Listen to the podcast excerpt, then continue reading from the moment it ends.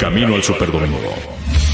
El programa que te acerca al emparrillado de la NFL. Desde los casilleros hasta el momento en que se levantará el trofeo Vince Lombardi.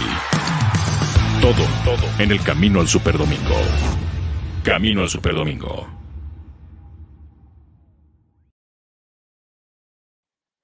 ¿Qué tal amigos? Bienvenidos a Camino al Superdomingo. Soy el coach Daniel Manjarel, el coach Manja, y estaremos cerrando la semana de la mejor manera, platicando de todo lo relevante alrededor de la NFL y por supuesto ya a prácticamente un día y medio de lo que serán las finales de conferencia para conocer a los que van a estar disputando el próximo Super Bowl 56 de, Los Ángeles. Por supuesto, lo vamos a tener en la final de la conferencia de la americana entre los Kansas City eh, Chiefs y los Cincinnati Bengals el próximo domingo a las 2 de la tarde a través del Octava Sports y las plataformas digitales del Octava y de Máximo Avance. Y también tendremos el Super Bowl 56 desde Los Ángeles, desde el SoFi Stadium, para que no tengan pretexto y lo puedan seguir con nosotros. Le doy la más cordial bienvenida a toda la gente y a todos los que ya se empiezan a conectar y a sintonizarnos a través del 1030 de AM, del 107.3 HD2 y por supuesto de nuestras redes sociales. Los invitamos a que participen con nosotros,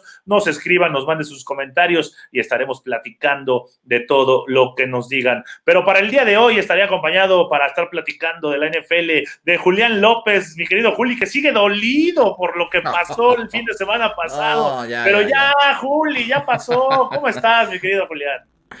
¿Cómo estás, Dani? Ya, ya mejor, la verdad, este, mentalmente. Ya quita, ya quita esa almohada y esa comida, ya, por favor. Ya, ya le vamos a dar descanso, ya vamos a, a comprar una de los Cardenales de San Luis porque ya viene la, temporada de béisbol, pero no, muy contento, la verdad, son dos duelos muy interesantes. Por un lado, vamos a ver si por fin el, equipo de, de, los Rams se puede quitar esta paternidad, ¿no? Que ya es de tres años, que prácticamente dos veces por año San Francisco le viene ganando los duelos. Creo que es los mejores Rams a los que se ha enfrentado definitivamente el equipo de los 49ers. Y por otra parte, unos Bengals que ya derrotaron a Kansas City, que realmente fueron el último, el único equipo que pudo derrotar a Kansas City desde que se enrachara. Y bueno, conociéramos todos una nueva versión de Patrick Mahomes. Así es que muy interesante, muy contentos. Y también hay muchas noticias que comentar, porque como bien sabes, esto de la NFL, pues nunca deja de dar información los 365 días del año, Dani. Sí, es impresionante y gracias a eso es porque es por lo que camino al Super Domingo todos los días sin descansar. Estamos a las 6 de la tarde hablando de la NFL, pero también le damos la bienvenida a eh, Carlos Sandoval, Charlie Sandoval, que está con nosotros este día aquí en Camino al Super Domingo. ¿Cómo estás, mi querido Charlie? ¿Qué tal, Manja, Julián? Pues ya contento de estar aquí en Camino al Super Domingo. Ya lo dijiste, día y medio falta para las finales de conferencia, ver qué equipos llegan al Super Bowl Tal vez por ahí el caso de San Francisco, que podemos decir que no esperábamos verlos ahí. Eh, Green Bay que queda fuera, no es por echarle esa a la herida, también mi equipo ya quedó fuera desde la primera ronda, pero pues esas sorpresas, ¿no? Que se van dando. También del otro lado, ver a Joe Burrow que ya tiene dos victorias en playoffs, rompió la racha de, 31 años de que no ganaba Cincinnati en playoffs y que no ganaba en un juego de visita. Pues ya está la, la, siguiente generación de corebacks en la NFL, la siguiente y la, el actual, que ya no es tanto decir, son el futuro ya son el presente de la liga y lo están demostrando estando en las finales de conferencia. Sí, totalmente de acuerdo con eso, mi querido Charlie. Y también estará con nosotros el Doc, el Doc curandero, que este Doc cada vez me cae peor, porque lo que acaba de decir fuera del aire, al ratito lo vamos a comentar, es para dejarle de hablar para siempre. Pero, ¿cómo estás, mi querido Doc? Te saludo con mucho gusto. Hola coach, eh, hola Julián, hola Charlie, pues feliz de estar aquí en Camino al Super Domingo en viernes y feliz de que ya solo faltan cuatro años para que Big Ben esté en el Salón de la Fama. está muy bien, ahí está el doc, ya se imaginarán lo que se acaba de aventar como comentario el doc curandero, pero bueno, eh, saludar por supuesto a toda la gente. Rams y Chiefs son los favoritos, Julián, para este fin de semana. Se juega a las 2 de la tarde la final de la conferencia eh, americana, la cual vamos a tener, por supuesto, a través de, nuestras frecuencias. Y después la conferencia nacional con el Rams contra San Francisco. Ahora, vamos a hablar, vamos a hablar primero del Rams, del Chiefs contra Bengals, mi querido Julián. Sale favorito de los Chiefs, la línea estaba en menos 7, eh, por, bueno, favoritos por 7, pero hay algo que puede afectar mucho y es la lesión de Tyrann Matthew. ¿No? Lo vimos contra un equipo como los Bills, lo que pesa Honey Badger en la defensiva secundaria, y ahora se enfrentan o se van a enfrentar a un equipo que tiene una ofensiva explosiva con el sello aéreo, con, porque viene Joe Burrow, viene T. Higgins, viene Jamar Chase, viene eh, eh, Tyler Boyd, viene Osuma, el ala cerrada. O sea, realmente el arsenal ofensivo de los Bengals es espectacular. Este equipo de los Bengals, antes de la llegada de Jamar Chase este año, que llega como novato, el receptor número uno era T. Higgins, para hablar de la calidad que tienen pero llega a llamar Chase y se convierte en una superestrella y él es el receptor número uno y T. Higgins el receptor número dos. O sea, la calidad de ofensiva aérea de parte de los Bengals va a poner en aprietos si no juega Tyrant Matthew. Sí, creo que sí va a ser una baja muy sensible, ¿no? Sobre todo teniendo en cuenta los gravísimos problemas que ya mostró este equipo de los Kansas City Chiefs precisamente para anular esta conexión mágica que ha sido la más letal esta temporada de la NFL, o, lógicamente hablando lo de Jamar Chase y por supuesto lo de Joe Burrow. Eh, yo creo que sí hubo mucha polémica en ese partido que los Bengals eh, terminaron ganando en la jungla. Sí hubo una llamada muy polémica al final que creo que sí se le fue a los oficiales, pero creo que un equipo tan grande como los jefes de Kansas City no pueden estar digamos, lamentándose en exceso de una jugada de ese tipo cuando, pues, Jamar Chase que se quedó cerca de las 300 yardas, ¿no? La verdad es que creo que sí fue inaceptable ese partido para una defensiva de los Chiefs que levantó muchísimo gracias a la llegada de Melvin Ingram, pero creo que esa base, esa es mi primer duda. ¿Cómo van a hacer para mejorar esa paupérrima versión que dieron de la secundaria a la hora de detener a este impresionante novato? Y bueno, por otra parte, los últimos cinco corebacks que han llegado a juego de conferencia, Dani, y que por lo menos han sido capturados 50 veces, no lo han ganado. Creo que Burrow eh, ya, ya nos demostró que es capaz de ganar un partido donde lo capturaron nueve veces, pero creo que esta vez ante el mejor jugador de la NFL claramente que es Patrick Mahomes, con, con todo el respeto para Aaron Rodgers y segundo MVP, lo, lo, ha demostrado, ha madurado de una manera impresionante, ya no está haciendo esos trucos de magia que nos tenía acostumbrados al principio de la temporada, se dio cuenta de que tenía que madurar, ya no es ese hombre que todo el tiempo esté arriesgando en, en coberturas dobles y la verdad se ha visto beneficiado el equipo de los jefes de Kansas City. Por, por esa parte tengo dudas de, lo que pueda hacer Joe Burrow porque sabemos la, la manera en que está jugando la defensiva de los Kansas City Chiefs. Pero creo que sí, definitivamente tenemos que dar eh, favoritos a los jefes de Kansas City porque ese equipo en Arrowhead se transforma. Solamente ha perdido en una ocasión esta temporada. Y, espero que la, la, defensiva de los Bills sí se lo ponga, perdón, la defensiva de los Bengals se lo ponga mucho más complicado a Patrick Mahomes de lo que hizo la defensiva de los Bills en esos últimos dos minutos de locura. Yo entiendo que pues los jugadores pasan por muchas emociones, pero al final de cuentas sí es inaceptable la manera en que terminó marcando las rutas de, de Dick, de Tyreek Hill. Y, bueno, esos últimos 13 segundos donde los Bills ya tenían el juego ganado, ya lo hablamos el lunes, pero yo sigo sin entender cómo un equipo que terminó con la mejor defensiva, pues le da tantas facilidades a una ofensiva tan explosiva como la de los Chiefs. Ah, ya estaba cansada, pero ahora yo nada más te voy a decir que Patrick Mahomes ya fue MVP de la liga ya jugó dos Super Bowls, ya ganó uno, en mucho menos tiempo, en mucho menos tiempo que Aaron Rodgers, ¿eh? Pero voy con Charlie Sandoval, eh, eh, que me diga, eh, ¿qué tanto pueden mejorar en una semana, mi querido Charlie, la defensiva, hablando de este duelo, la defensiva de los Chiefs sin Tyran Matthew, que ya se dieron cuenta lo que puede influir, pero en una semana, ¿qué tanto pueden mejorar para detener una ofensiva como es la de los Bengals? Es que ya lo mencionaste, todas las armas que tienen, por ahí yo creo que hasta te faltó decir Joe Mixon por todo lo que puede cachar y correr también. O sea, es que es una ofensiva súper talentosa. Cuando yo he escuchado por ahí que decían que la de Dallas era la más talentosa, yo creo que la de Cincinnati les pasa por encima. Es una ofensiva muchísimo mejor en cuanto a jugadores estrella. Ya lo mencionaste, Jamar Chase llega y le quita el puesto de receptor número uno a un. Higgins que venía haciendo las cosas bastante, bastante bien, también desde su año de novato. La ventaja de ellos es que pues son jugadores jóvenes, todavía les queda muchísimo, muchísimo tiempo en sus contratos, no son jugadores caros, pero es que los Chiefs ya se dieron cuenta de lo que les pesa Tyron Matthew, el que no esté en el campo. Lamentablemente para él es una situación complicada por este tema de la conmoción, ya que el doctor nos ayudará a explicarnos un poco más del, bueno, el protocolo que ya conocemos, pero qué tanto puede salir, si sale o no, si juega o no pues es muy, muy complicado para los Chiefs que puedan competir en esa parte profunda, porque puede ser un juego que va a ser un tiroteo. como lo fue el de la semana 17 cuando se enfrentaron y que se llevaron los Bengals. En un tirotón no es como decir, ay, pues pueden ganar los Chiefs o pueden ganar los Bengals. Ya sabemos quién lo hizo cuando se metieron en ese shootout. Lo hicieron los Bengals y lo hizo un Jamar Chase, que se escapó al menos dos veces para touchdowns largos, ya lo decía Julián, se quedó a nada de las 300 yardas. Va a ser un juego impresionante, si ya lo tuvimos en un Bills contra Chiefs, creo que lo podemos repetir ahorita porque otra vez son dos equipos muy buenos, unos Chiefs que vienen diezmados, ya lo mencionaste, Tyron Matthew no está, pero también les va a ayudar bastante el poderío que tienen en esa línea defensiva.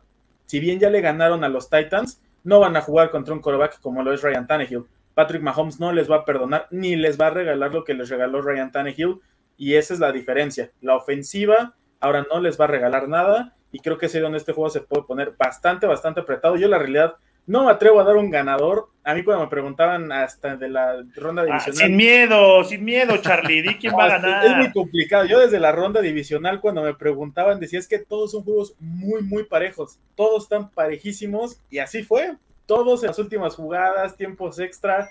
Vaya, definitivamente yo creo que el mejor fin de semana que hemos tenido en ronda divisional.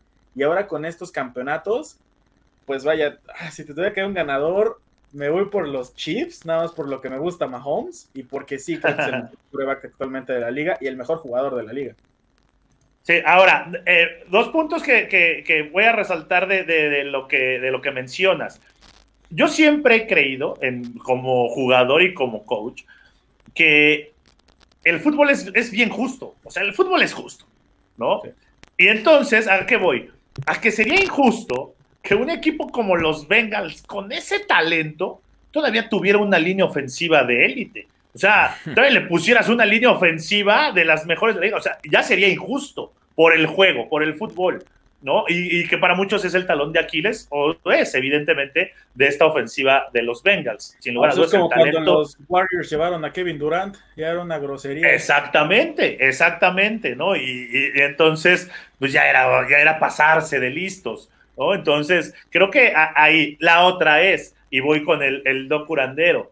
Del otro lado, también la calidad que hay ofensivamente ya está probada, mi querido Doc Curandero. Ya está probada en playoffs. Ya ganaron un Super Bowl. Ya, ya jugaron otro Super Bowl que perdieron. Está Travis Kelsey, el mejor a la cerrada por mucho de la NFL. Está Tarek Hill, el jugador más rápido que hay en la NFL. Pero está Michael Harman, está Pringle eh, corriendo el balón, está Clyde Edwards-Helaire, está Jerry McKinnon, que fue un descubrimiento en esta postemporada, por eso me atrevo a decir que es descubrimiento porque lo ha hecho muy bien. Y por supuesto está Patrick Mahomes. Ahora, Patrick Mahomes está jugando en playoffs como Patrick Mahomes. No jugó así la temporada. Eso creo que es el punto de diferencia, Doc, me gustaría escuchar tu opinión en este partido. La experiencia que tiene ya el equipo y los jugadores de Kansas City Chiefs y por supuesto el staff de cocheo a lo que van a experimentar los Bengals en su primera final de conferencia para todos, ¿eh? Sí, eso que mencionas es súper importante porque, eh, o sea, eh, vimos jugar una ofensiva fuera de serie contra Pittsburgh, que sé que Pittsburgh no era un rival que ofreciera resistencia ante, ante Kansas, pero sí, sí fue impresionante la variedad de jugadas ofensivas y de cómo utilizar gente, ¿no? Y, vemos ya contra Bills eh, que mantienen ese ritmo y como decías, eh, eh, Mahomes ya no es el coreback que, se basa en una carrera del mismo, bueno, que, lo pueda hacer, que se basa en, arriesgar un balón en una doble cobertura, sino ya es un coreback con esa calidad para moverse atrás de, de la línea, pero eh, tratando de lanzar pases seguros y no arriesgando el balón, ¿no? Entonces, eh, de verdad, Kansas City es, es una máquina este, ofensiva que, ya vimos que en segundos puede cambiar el curso del partido. Y sobre todo eso que dices, ¿no? O sea, si está Hill, si está Edward Siller y están muchas armas ofensivas, pero creo que Travis Kelsey es un arma clave en momentos claves que, que puede tener hasta un partido bajo y esto, pero al final te puede sacar una recepción de victoria. Sí, de acuerdo. Y yo nada más para cerrar este tema de este partido y pasar a los comentarios de, la gente, a mí me gustaría que lo vieran de esta forma, o compartirles, no que lo vieran, que compartirles. la ofensiva de Kansas City se enfrentó a un equipo con ADN defensivo por excelencia, como son los Pittsburgh Steelers. Y les pasó por encima. por encima, teniendo para muchos al mejor jugador defensivo que hay hoy en día, que es TJ Watt. Les pasó por encima, más de 40 puntos. Y luego se enfrenta a la mejor defensiva de la NFL actualmente y les pasa por encima. O sea, esta ofensiva realmente es de miedo. Y para cerrar y pasar con, con lo que nos está escribiendo la gente que está conectada con nosotros, es será clave, más allá de lo que puedan hacer las ofensivas, de, lo cual ya, ya platicamos, de grandes estrellas, creo que será clave lo que pueda hacer cualquiera de las dos defensivas. Y, yo rápidamente... En el, momento que una defensiva, en el momento que una defensiva, Juli, detenga al otro, a, la otra ofensiva, creo que ahí va a ser una ventana de oportunidad para ir, ir dándole rumbo al destino final del partido. La responsabilidad está en las defensivas.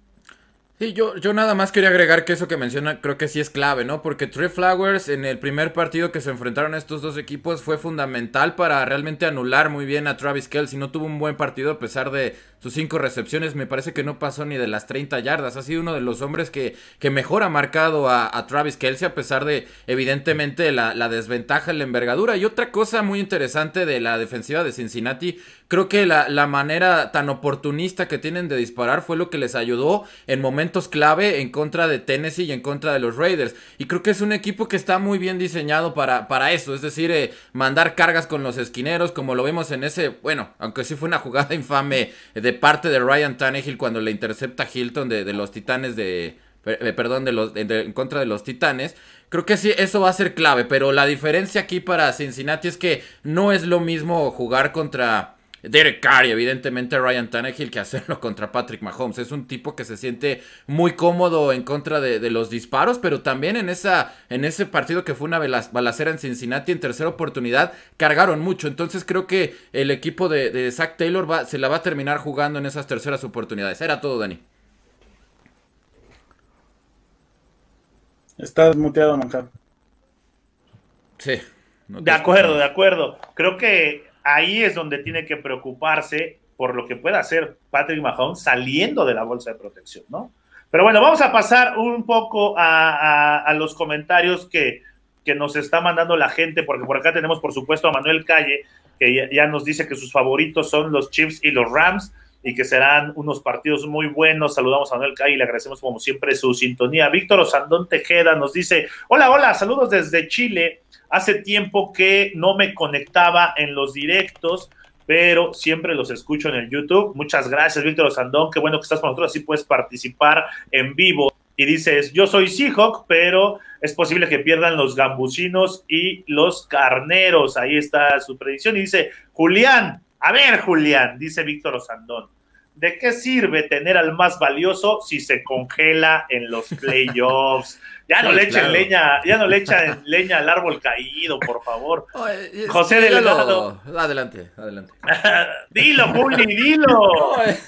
Yo ya lo dije, o sea, a mí nadie me va. Claro que Rogers se espera mucho más de un tipo que está encaminado a ganar su segundo MVP, falló jugadas claves que al final de cuentas él tendría que, que responder, ¿no? ¿Por qué no hizo esos, esos este, pases cuando realmente tenía jugadores completamente abiertos y todo el tiempo estuvo forzando doble cobertura con, con Davante Adams. Pero yo insisto, la, y no, no nada más soy el único que piensa así, ¿eh? la gran parte de la culpa de esa derrota son los equipos especiales y luego Aaron Rodgers, que sí tuvo uno de sus partidos más decepcionantes a tal grado que eran más de 10 años que se iba, que no tenía un partido de playoffs sin lanzar un pase de anotación. Y aunque San Francisco tampoco lo consiguió, no consiguió nada en contra de de la defensiva de Green Bay más que puros goles de campo, pues al final esas dos jugadas terminaron marcando la diferencia. Pero bueno, ya. Bueno, ahí está. José Delgado, José Delgado, a quien saludamos, nos dice, hermano, digo, no sé quién sea su hermano de los tres, o los tres, ¿no? Dice, ¿qué opinas del nuevo coach de los gigantes? Hoy nombraron a Brian Double, eh, precisamente el, el, ahora ex coordinador ofensivo de Buffalo. Y, y ahí quiero hacer un paréntesis, el que desarrolló a Josh Allen, ¿eh? Porque realmente él lo desarrolla, él se preocupa, él va a la universidad de Josh Allen a preguntar, oigan, ¿qué hacían aquí con él? ¿Cómo, qué jugadas, qué lecturas, cómo le felicitan? Él hizo todo eso para que Josh Allen sea lo que es hoy en día, pues ya dejó a los Bills y es el nuevo head coach de los Gigantes. Me parece que es buena adición, no sé si más al rato lo, vayamos a tocar, pero...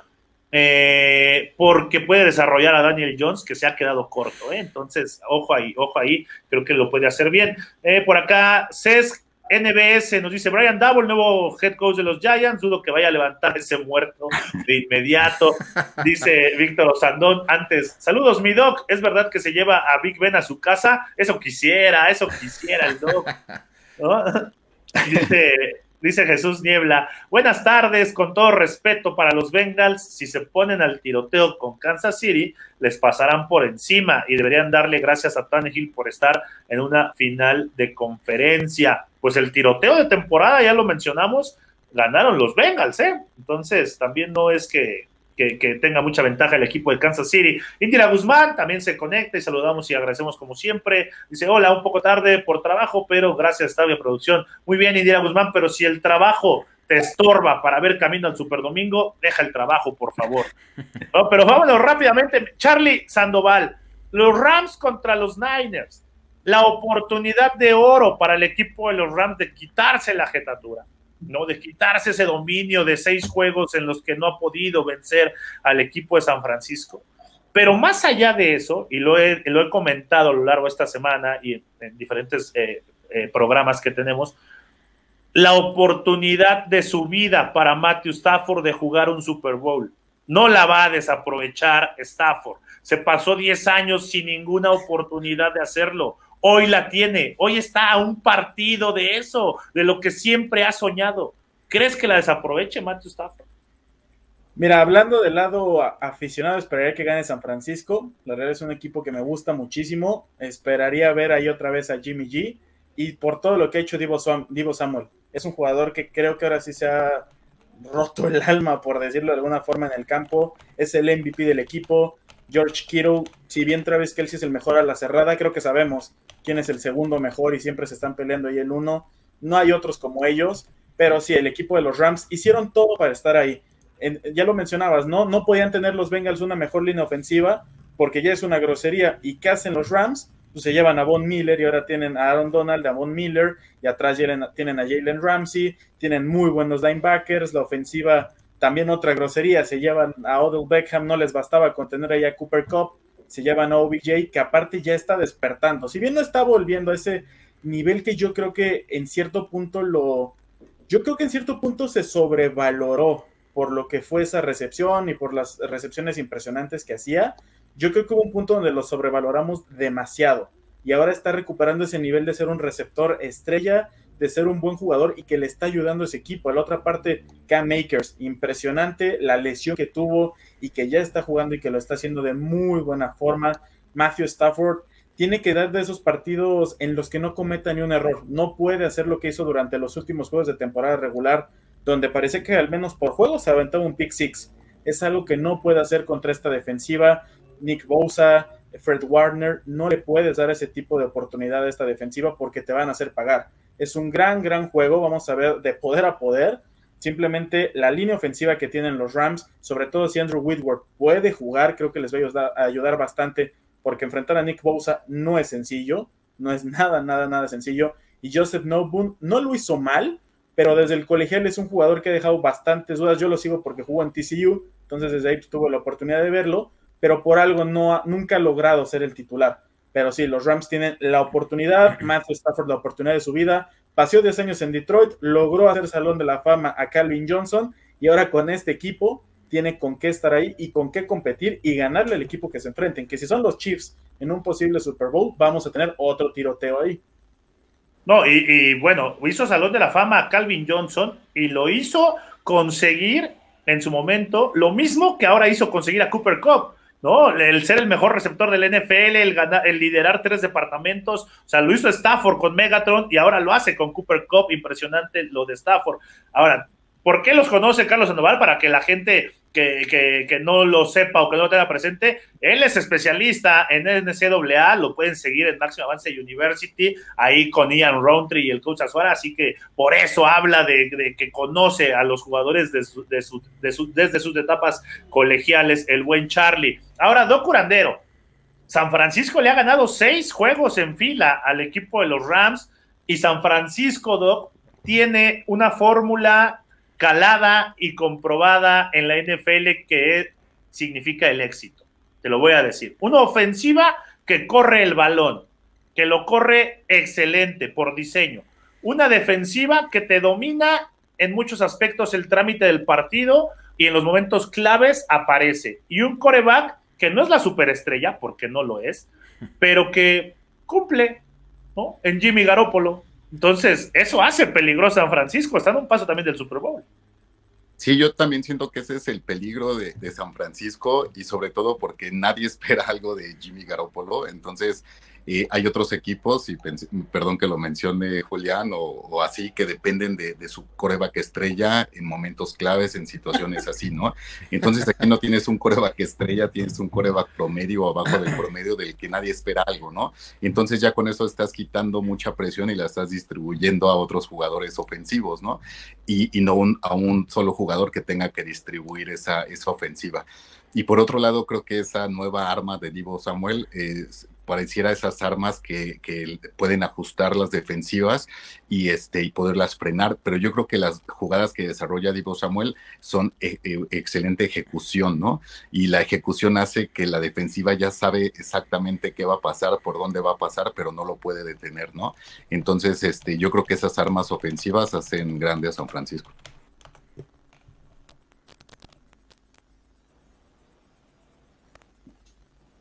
Ya regresé, ya regresé. Sí, me fue un poco la, señal, pero hablabas, escuchaba alcanzar a escuchar que eh, hablabas de lo de Divo Samuel.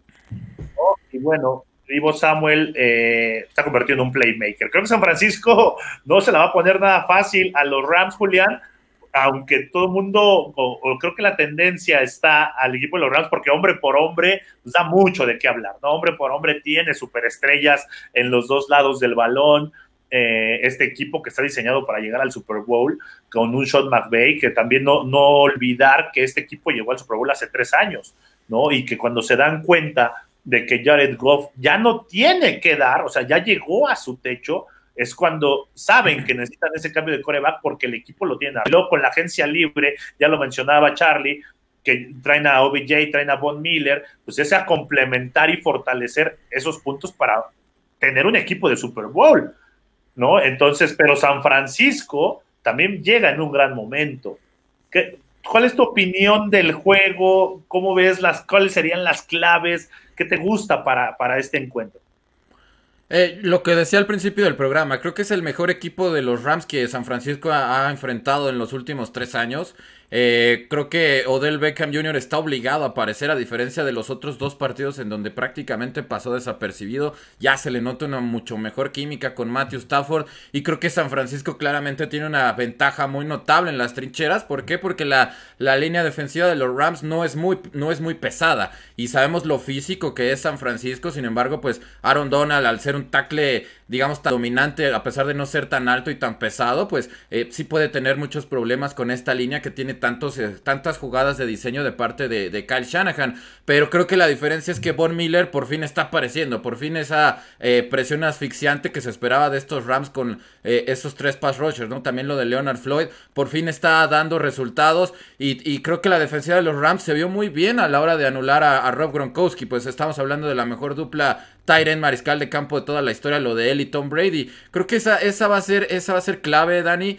Y, no sé, tengo mis dudas en cuanto a cómo vaya a estar Trent Williams en, el, en la eliminación de Green Bay. Yo lo vi muy tocado, lo vi cojeando. Inclusive pensé que en algún momento iba a salir del partido. Pero evidentemente sabemos que hablando del GOAT, en, sobre todo en esta temporada de tackles izquierdos, va a ser muy complicado que salga. Pero sí tengo dudas porque también eh, Divo Samuel sabemos que salió tocado. Le sacaron el aire. La defensiva de Green Bay los limitó por primera vez en mucho tiempo a que ni Mitchell ni, ni, Samuel, ni siquiera combinados, pues superaran las 100 yardas. Por ahí evidentemente va a pasar la, victoria de, los Rams. Y también hay que recordar que San Francisco pues es un equipo que nunca, no, no está necesitado de mandar presiones. Es un equipo que apenas manda presión 13.7% de las veces. O sea, estás hablando de que es una línea frontal muy pero muy dominante. Entonces ahí Matthew Stafford, que es el mejor coreback esta temporada en contra de la presión, pues sí tiene que sacar a relucir porque realmente fue, fue un muy mal partido ese, esa victoria que San Francisco le,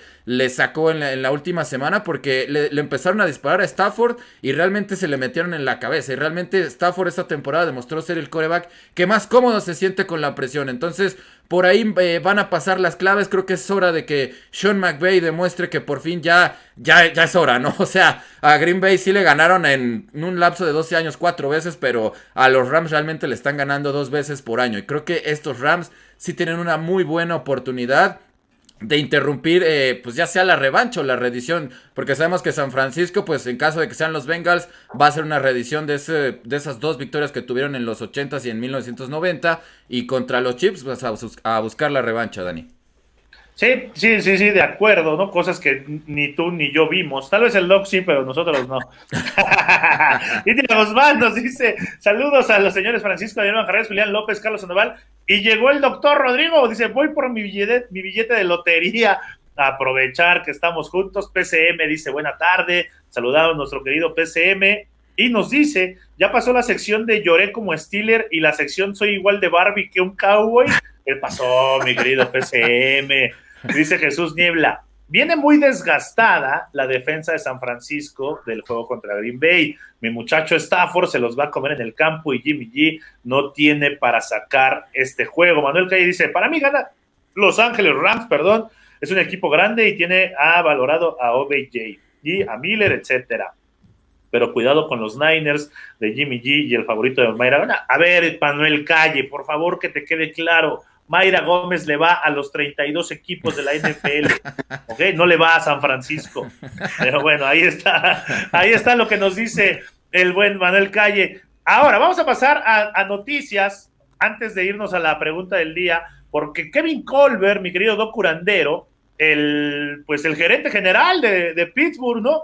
Dice, no, ya estoy harto de estar aquí en este equipo, ya sin Big Ben no vamos a ganar nada y se va a ir después de que se pase el draft de este año 2022. Sí, pues sale Kevin Colbert, este, y pues sabemos en, Pittsburgh la familia Rooney como pues le gusta mantener, darle continuidad al cocheo, pero también a los gerentes generales, ¿no? Entonces, este, pues yo creo que sí es una noticia, una decisión fuerte a pesar de que en las últimas temporadas, pues Pittsburgh ha vivido una reconstrucción como pasiva, ¿no? De, que igual no termina con una, con eh, una racha perdedora o cosas así, pero sí, pues eh, falta muchísima reconstrucción en, Pittsburgh, ¿no? Entonces, pues digo, también si ahorita sale eh, Big Ben, creo que es un buen momento para, para un cambio pues con la continuidad de, de, Tomlin y este y pues bueno veremos si sabemos que los gerentes generales eh, eh, ahí atrás eh, callados este a veces sin exponerse tanto como los dueños pues son quienes forman un equipo y quienes dan los campeonatos no entonces también será así como será de cuidadosa la selección del reemplazo de Big Ben la, el reemplazo del gerente general. A menos que seas Dallas y tu gerente general sea el dueño no ahí sí Ahí sí, ahí sí vale, ¿no? Bueno, también mucha gente no, eh, nos dice a los aficionados de los Cowboys, evidentemente soy uno de ellos, que mientras esté Jerry Jones ahí, nunca vamos a volver a ser campeones, ¿no? Entonces, creo que ya les, creo que ya los estoy creyendo, mi querido Charlie, porque... ya, no ya, ni se corajes la semana pasada, ya yo tranquilo. Ya pasó. Bueno, ya lo vemos como, como aficionados, apasionados, ¿no? Oye, vamos a la, a la, pregunta del día, porque precisamente tiene que ver con estas dos finales de conferencia que vamos a tener. Y así que pasemos a la encuesta del día. La encuesta del día. Camino al Superdomingo del día de hoy, que ya estaba en nuestras redes sociales y los invitamos a que participen, dice, ¿qué es más probable que suceda en las finales de conferencia? Y tenemos cuatro opciones para ustedes. Opción A, los Rams ganan después de seis derrotas. Es decir, lo que ya hemos hablado, que se quitan el dominio de San Francisco. Opción B, otra balacera en Arrowhead. Muy probable. Opción C, los 49ers repiten contra los Chiefs. Ah, esa es muy buena. Y opción D, los Bengals dan la sorpresa y derrotan al equipo de los Chiefs. A mí, si me preguntan, yo creo que me voy a ir por la opción A. Creo que los Rams van a ganar después de seis derrotas. A ver, mi querido Julián, en la encuesta del día, ¿cuál es la respuesta que más te gusta? porque creo que igual que yo puedes simpatizar con más de una, pero la que más te guste. Sí, definitivamente la A, pero también me gusta mucho la B. Creo que va a ser claramente un duelo de, de, balaceras entre un coreback que, como bien has dicho, está jugando sin miedo y espero que pues los Chiefs ya tengan una respuesta preparado para anular a Yamar Chase. Carlos Sandoval, ¿qué opción te gusta de la encuesta del día? Mira, creo que la segura es la B, porque va, va a ser una balacera, pero si nos arriesgamos a dar ya casi para el Super Bowl, me voy con la C y espero que sí sea así, que San Francisco vuelva a enfrentar a los Chiefs. ¡Ay! Está buena esa, ¿eh? Para meterle ahí unos, unos miles de pesos, ¿no, Doc? ¿A ti cuál te gusta? No, yo, yo, me quedo con la A. Yo me quedo con la A. Creo que, que Rams y el, el, hambre de Matthew Stafford este, lo van a lograr. Eh, yo también, ahí coincidimos eh, con la con la opción A. Los invitamos a que nos manden su respuesta aquí a través de, de, sus comentarios y ya estaremos platicando de lo que nos dicen, porque por acá nos dice Jesús Niebla, si a poco ya se están bajando de ese barco en llamas llamado Lamineros. Parece ser que sí, el único que quiere quedarse es el Doc. No, ya, mira, ya se fue Big Ben. Ahora se va el, el, el gerente general. Ese fue Ponzi el, el año pasado. Ya se fue Ponzi el año pasado. No, Juju pero- Smith parece que se va a ir. No, pero Big Ben no se fue, se quedará en nuestros corazones para siempre. Ay, ay, Ahí ay, está. Ah, es que ante esos comentarios no hay nada que decir, pero bueno. Dice.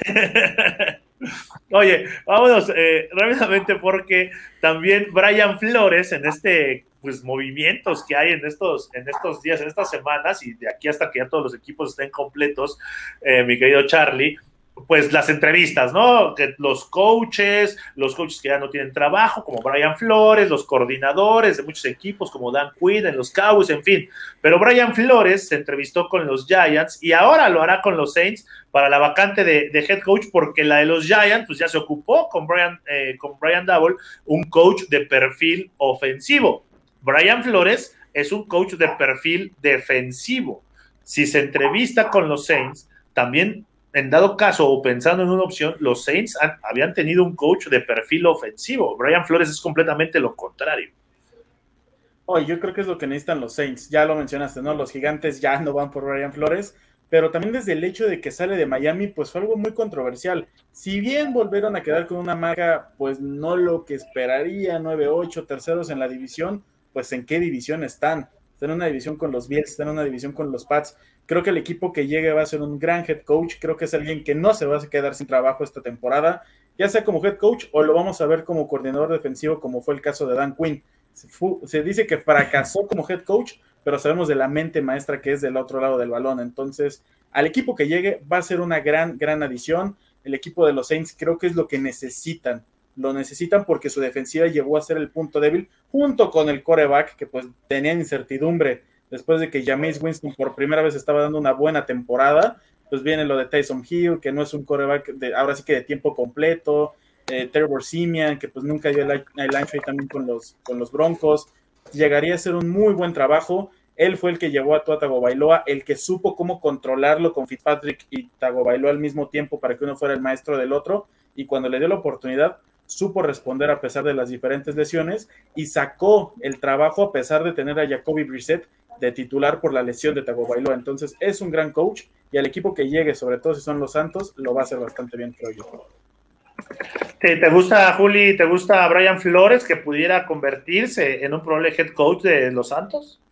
Sí, sobre todo eh, si sigue pujando fuerte, fuerte como lo ha hecho por Deshaun Watson, creo que este equipo fácilmente se, se puede transformar y yo creo que no tienen tan mala defensiva como lo, como lo dijo Charlie, porque bueno, pues fueron un equipo que blanqueó a Tom Brady y un equipo que blanqueó a Tom Brady, eh, pues para mí eh, la defensiva la tienes que respetar, ¿no? Y, y lo, lo, hicieron también la temporada pasada, ¿no? Cómo le ganaron lo, los ambos duelos y bueno, ya después el choke que fue en postemporada para los Saints, pero sí, creo que simplemente es, es, solucionar eso, la posición de mariscal de campo, porque sabemos que en Miami pues realmente le impusieron esa decisión de ir a de ir por Tua Tagovailoa, ahora ya se sabe que él realmente lo que quería era, ir por Justin Herbert y bueno, yo no nunca voy a terminar de entender por qué Miami se desprendió de una mente tan brillante a la defensiva como lo es Brian Flores. Así es que sí, yo, yo realmente este, lo tenía pronosticado para los Osos de Chicago, pero bueno, ellos también ya tienen nuevo entrenador en jefe. Eh, también me gustaba para los Giants, pero bueno, decidieron irse con un coordinador de corte ofensivo. Yo no sé qué tanto bien le vaya a hacer o si Daniel Jones realmente tenga madera para brillar en esta liga, pero definitivamente me encantaría lo de Brian Flores y creo que los Santos de Nueva Orleans ya se quitaron esa etiqueta de estar en la misma categoría como lo, estuvieron los Browns y los Lions durante mucho tiempo y, definitivamente Sean Payton es responsable de haber eh, transformado esta franquicia en, en ser un, un, verdadero, pues no quiero decirlo así, pero hazme reír de la NFL con tantas y tantas temporadas perdedoras, pero es un equipo que ya cambió su mentalidad y creo que sería perfecto para que Brian Flores continuara su muy brillante carrera en la liga. Y por ahí vi un meme que decía de Sean Payton, sí, les di todo, pero ya me voy y ahí les dejo 70 millones de tope salarial y a Tyson Hill de coreback. no, perdón, perdónenme. pero bueno, eh, Jesús Niebla nos dice que opción A sin complicaciones para la encuesta del día de hoy. Manuel Calle dice que él con la opción B, que la balacera en Arrowhead es la que más le convence. Y Indira Guzmán dice que la opción A y la D, que hoy sí viene con la, la bola de cristal pulida, dice Indira Guzmán. Vamos a tocar un tema que pues es un tema también recurrente en la NFL, porque ahora tiene que ver con el Washington Football Team, con toda esta parte que se ha dado, todo lo que ha sucedido dentro de ese equipo extra campo, pero lo vamos a tocar on the review. The review. Este es el análisis de la noticia del día. Esto es Under Review. Y el Comité de Vigilancia estadounidense ahora se va a reunir con los ex empleados del Washington Football Team para saber y llegar al fondo de todo lo que sucedió en el Washington Football Team, de temas discriminatorios, temas de acoso, en fin, todo lo que pasó, ahora ya va a pasar al Comité de Vigilancia estadounidense. ¿Qué puede llegar a, pues a pasar en este caso? Sí, creo que era algo que se veía venir, ¿no? Y, creo que no le agrada para nada a la NFL que otra vez el Congreso estadounidense meta sus manos, pero la manera en cómo eh, protegieron a Dan Snyder creo que era algo que lo hacía eh, de manera inevitable. Ya habían dado avisos un par de, de, senadores demócratas y otro republicano que iban a pujar muy fuerte porque esto sucediera. Y lo más irónico, Daniel, es que esto va a suceder el próximo jueves. ¿Y qué es el próximo jueves? Es un día después de que el Washington Football Team ya tenga listo el nuevo nombre de la franquicia. Así es que qué manera de empezar esta nueva era porque realmente las afectadas en este escándalo de acoso sexual y laboral que sufrían las mujeres, pues son las más afectadas y las que quieren que realmente se den a conocer los nombres, pues son ellas. Y por eso es que va a estar ahí presente la, representante Deborah Katz y Lisa Banks, que eran las más interesadas en que se diera a conocer pues verdaderamente los testimonios del Washington Football Team porque no es posible que la NFL ni siquiera tenga un reporte escrito y que dentro de todo este escándalo pues también se llevaran a, a John Gruden entre las patas, pero definitivamente es algo que, se veía venir. La última vez que el Congreso estadounidense se enfrentó a la NFL, pues cambiaron todos los protocolos de conmociones, ¿no? Porque fue cuando eh, la senadora republicana Linda Sánchez los comparó como si, con, como si fueran compañías tabacaleras que te dicen todo lo cool que te ves fumando, pero no te dicen realmente los daños a los cuales estás expuesto. Entonces creo que sí es una noticia que, que puede poner mucho a pensar a Roger Goodell y que creo que sí podría ser eh, trascendental para su legado y para su mandato, porque eh, estamos hablando de la multa más grande que ha existido en la historia de la NFL. Nunca le habían impuesto una multa de 10 millones de dólares. Dan Snyder como que se hizo un lado, dejó a su esposa, pero me parece que hay muchas personas inconformes y, nunca conocimos verdaderamente lo que sucedió en ese escabroso vestidor del Washington Football Team. Sí, de acuerdo. Ahora, Charlie, lo que menos quiere la NFL es este tipo de, de eventos, ¿eh? Pues es lo que menos quiere por todo lo que ha pasado en la temporada. Lo vimos con los Raiders, todos los problemas que tuvieron ahí con su head coach, con John Groden, luego con lo de Henry Rocks, luego con lo de Arnett. Pues vaya, se le ha venido la noche a la NFL con todos estos temas. Lo de Deshaun Watson, que parece que le está muy quitado de la pena, que lo tomó como sueño sabático, seguía cobrando. Y ahora con el Washington Football Team, que pues ya parece que son los Commanders o no sé cómo les hayan, hayan puesto. La verdad es que no sé de dónde se les ocurre. Sí, los Commanders. Vaya, también ya ahí con los nombres es todo un relajo, ¿no? Si hasta los de Cleveland en el, en el béisbol ya les quitaron el nombre, ya son los Guardians. Ellos sí no se tardaron como los del Football Team dos temporadas. sí es un tema muy, muy complicado. Creo que la sorpresa para mí más grande que se podría dar la siguiente temporada es que este equipo de Washington llegue con los mismos dueños.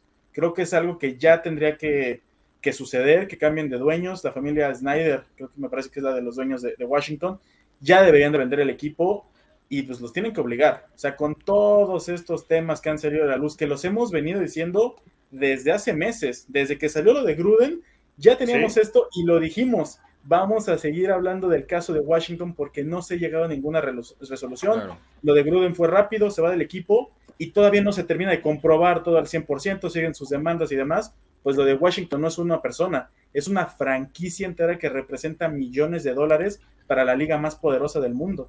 No, y es el equipo, Charlie, que representa, o, bueno, es el equipo de la capital del país, de la capital de Estados Unidos, ¿no? O sea, no es cualquier equipo, pero bueno, está manchado ahí por esa, por esa razón.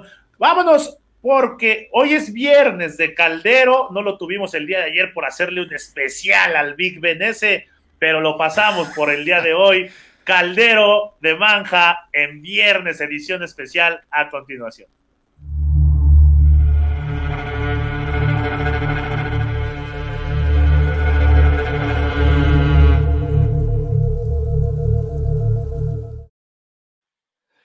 Y el día de hoy vamos a meter al caldero, nada más y nada menos, a un personaje que también ya lo metimos en esta temporada.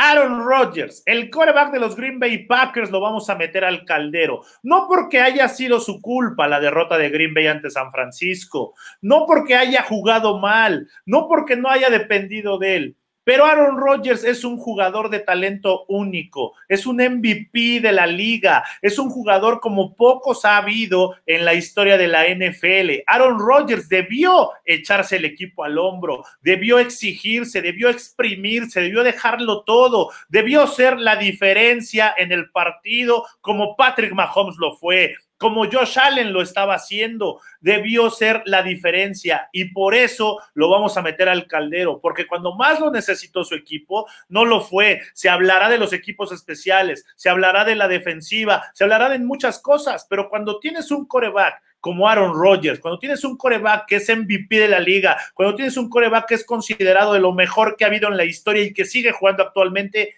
él debe ser la diferencia en un partido y Aaron Rodgers no lo fue. Aaron Rodgers no fue esa diferencia. Aaron Rodgers no le dio la victoria al equipo de los, de los Green Bay Packers y por eso Aaron Rodgers se va al caldero esta semana.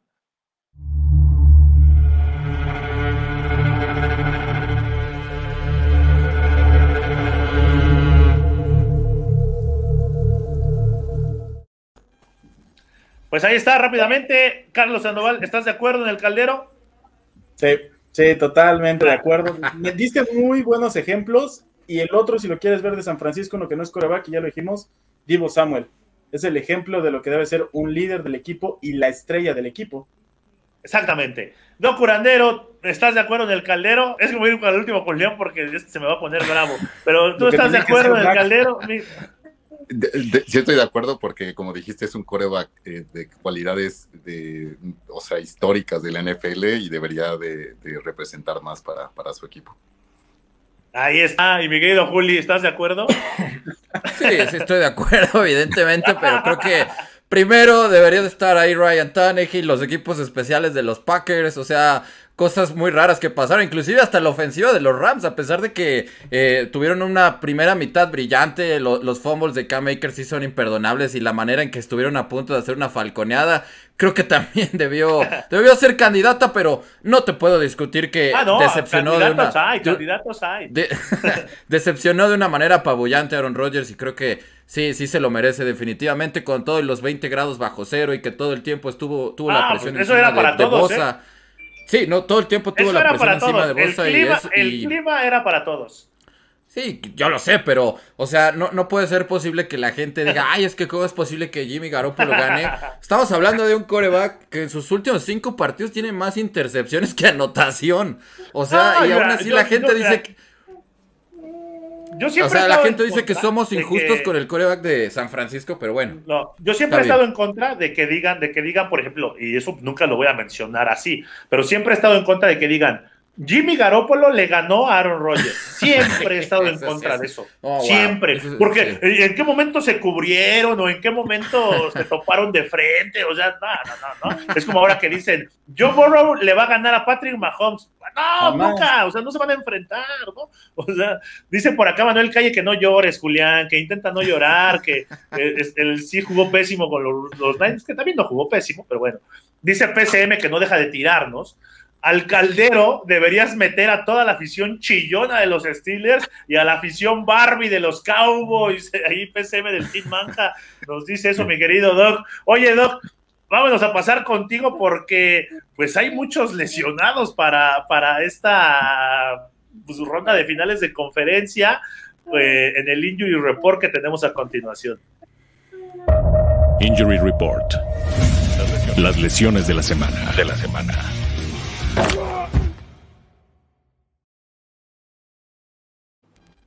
Pues, Doc Curandero, eh, muchas lesiones. Trent Williams de San Francisco, por poner un ejemplo.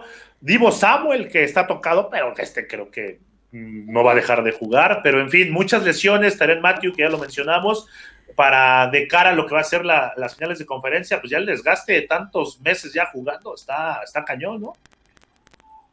Sí, pues como dices, eh, Trent Williams, que yo creo que es la, la, noticia que más se ha seguido, este, con esta lesión en tobillo, que pues digo, puede moverse, puede caminar, pero no tiene la capacidad eh, real, ¿no? Para jugar al nivel de su posición.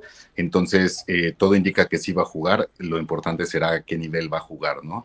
Este, eh, Diego Samuel, pues quedó en un golpe en la rodilla y que sí va a jugar, este, yo creo que él no se va a rendir pero pues también es una pieza clave para San Francisco. El caso de Darren Matthew, este, que pudiera llegar a superar ese protocolo de conmoción de la NFL, que cada vez, bueno, eh, surgen más dudas, ¿no? Cada vez se recuperan más rápido de las conmociones.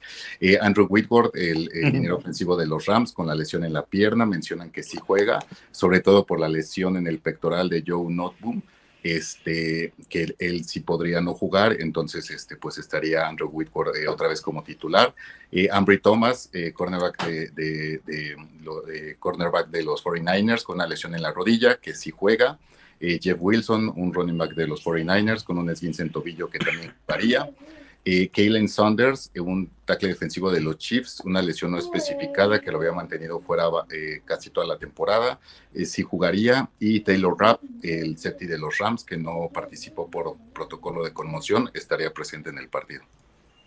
Sí, creo que hay bastantes, pero me, dio risa eso de las conmociones, tienes toda la razón, ¿no? Ahora, rápidamente, es como lo, con lo del COVID, ¿no? Que eh, un día tienen y al otro día ya no tienen, ¿no? Entonces si dices, bueno, algo pasó ahí. Que según te recuperas en cinco días y veíamos a Mike sí. tomando oxígeno a cada rato que podía. sí, sí, sí, o sea, son ya muchas cosas ahí que te hacen dudar, pero bueno, uno no es médico ni mucho menos y no lo sabemos. Pero mi querido Charlie Sandoval, salió Don Jerry del que estamos hablando, Don Jerry Jones, y a decir que que nunca estuvo en duda la continuidad de Mike McCarthy, así que vamos a tener a Mike McCarthy otro año de head coach en Dallas. No, ya, ya, ni llorar es bueno. Es increíble que. Yo lo veía desde que lo contrataron, porque ahí sí le da la, razón a muchísima gente que decía: si en Green Bay, con un quarterback como Aaron Rodgers, pudo ganar solo un Super Bowl, ¿qué esperaba hacer en Dallas? Y es que no, no se le ve por dónde. Y yo lo platico mucho ahí con mi papá y demás, y me dice, ¿qué tiene de coordinador ofensivo Kellen Moore? Primer down, siempre lanza. Segundo, corre. Y tercero es largo siempre y tienen que pasar. ¿Qué tiene de coordinador ofensivo? Sí, de repente te saca jugadas de truco muy buenas, es innovador y lo que quieras. Pero ¿a quién le fue aprendiendo? A Jason Garrett. ¿Y cuál era el problema anterior de Dallas? Jason Garrett.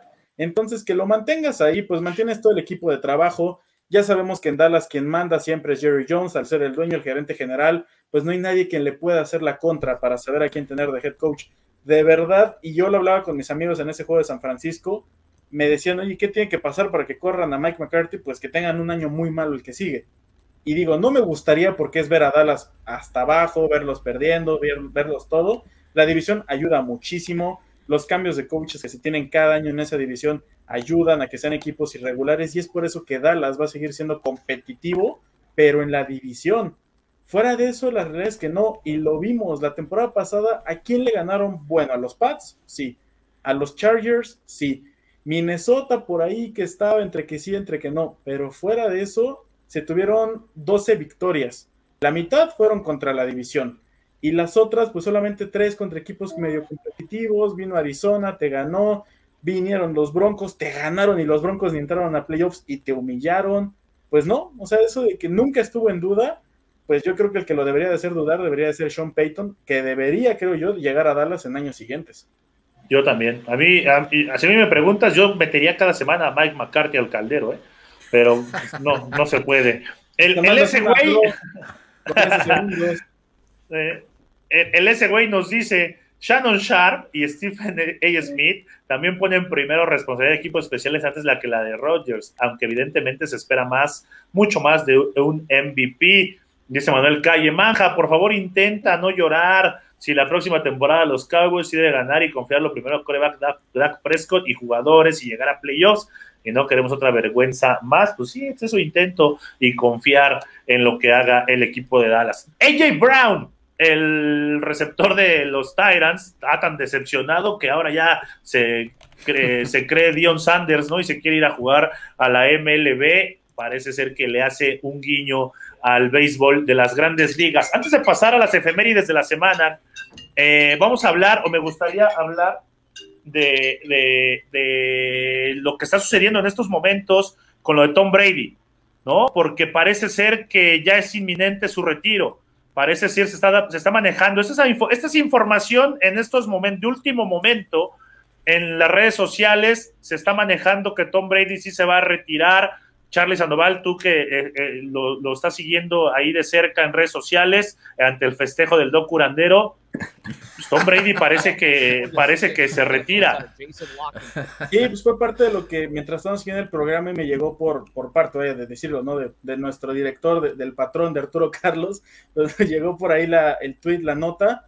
Pues sí, parece que Tom, la gente cercana a Tom Brady cree que sí se va a retirar pues ya lo había dicho, ¿no? En las conferencias de prensa, que a Giselle le duele mucho cuando le pegan, que ella necesita el esposo que espera de él, que sus padres necesitan el padre que él cree que debe ser.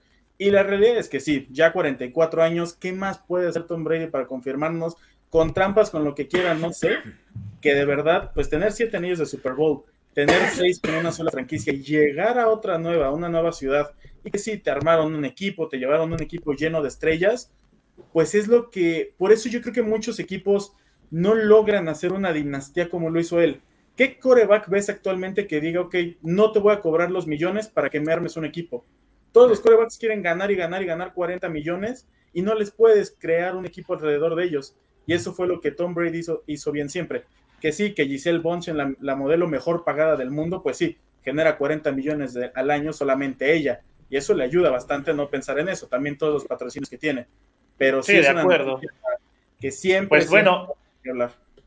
Ahí vamos a estar dándole seguimiento para que lo sigan a través de las redes sociales. Vamos a despedir el programa eh, del Octava Sports, de, la, de la radio, pero nos quedamos en las plataformas de las redes sociales. Agradecemos a toda la gente que nos sintonizó a través del 1030 de AM, del 77.3 HD2 y nos escuchamos la próxima emisión de Camino al Superdomingo. Muchas gracias a los amigos de la Octava Sports.